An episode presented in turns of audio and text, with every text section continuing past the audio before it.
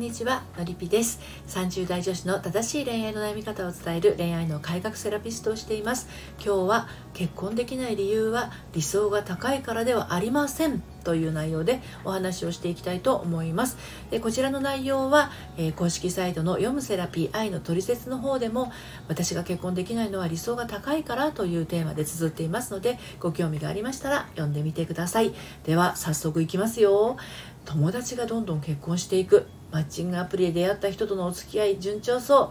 う。友人の A 子は友達の旦那さんから紹介された彼と今度みんなでバーベキューだって。でこんな状況に身を置いているとだんだん焦ってきてちょっと私やばいんじゃないかなとかこのままじゃいけないんじゃないかってなってねもう少し条件緩くしようかなとか妥協した方がいいのかななんてね思いがよぎっちゃうかもしれませんよね。でそしてそんな思いが生まれる時って大概自己否定から始まることが多いんです。例えばこんな感じです。私がなかなか出会わないのは理想が高いから。私がその理想の彼に合う感じじゃないから。私の活動が足りないから。私が綺麗じゃないから。私が頭良くないから。とかなんとかね、うん、でもね一番の原因は違います。はい。私は幸せになるって決めてないから。なんですね。はい、で今日も3つに分けてお話をしていきたいと思います。1つ目、結婚は幸せになるためにするもの。のはずなのに。2つ目、本当は結婚しても幸せになれないんじゃない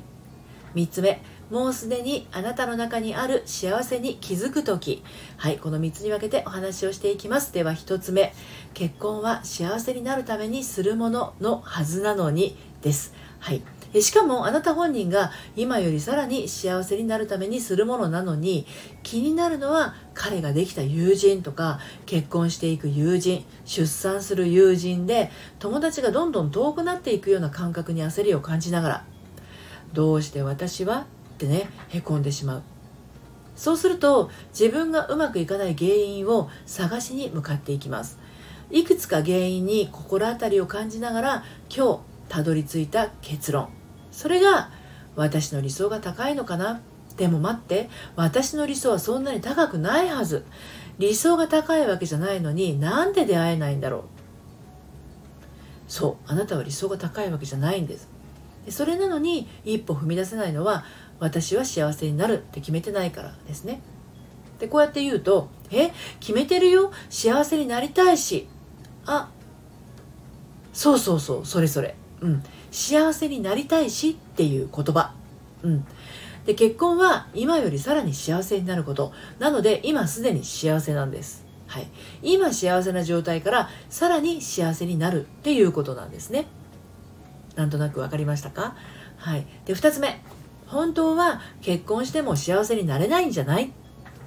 ていうことについてなんですが今の現状に不満を抱いていてそこから逃げ出したいという思いで結婚しようとしていたらそれは今は幸せじゃないっていうことですね。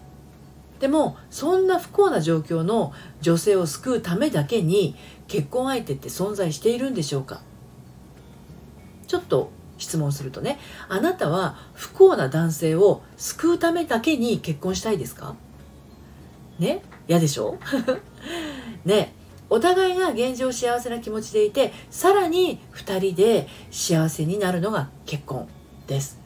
お互いが不幸の状態でお互いが相手によって幸せにしてもらいたいって考えていたらそれは結婚しても幸せになんてなれないんじゃないって思っちゃいますよね。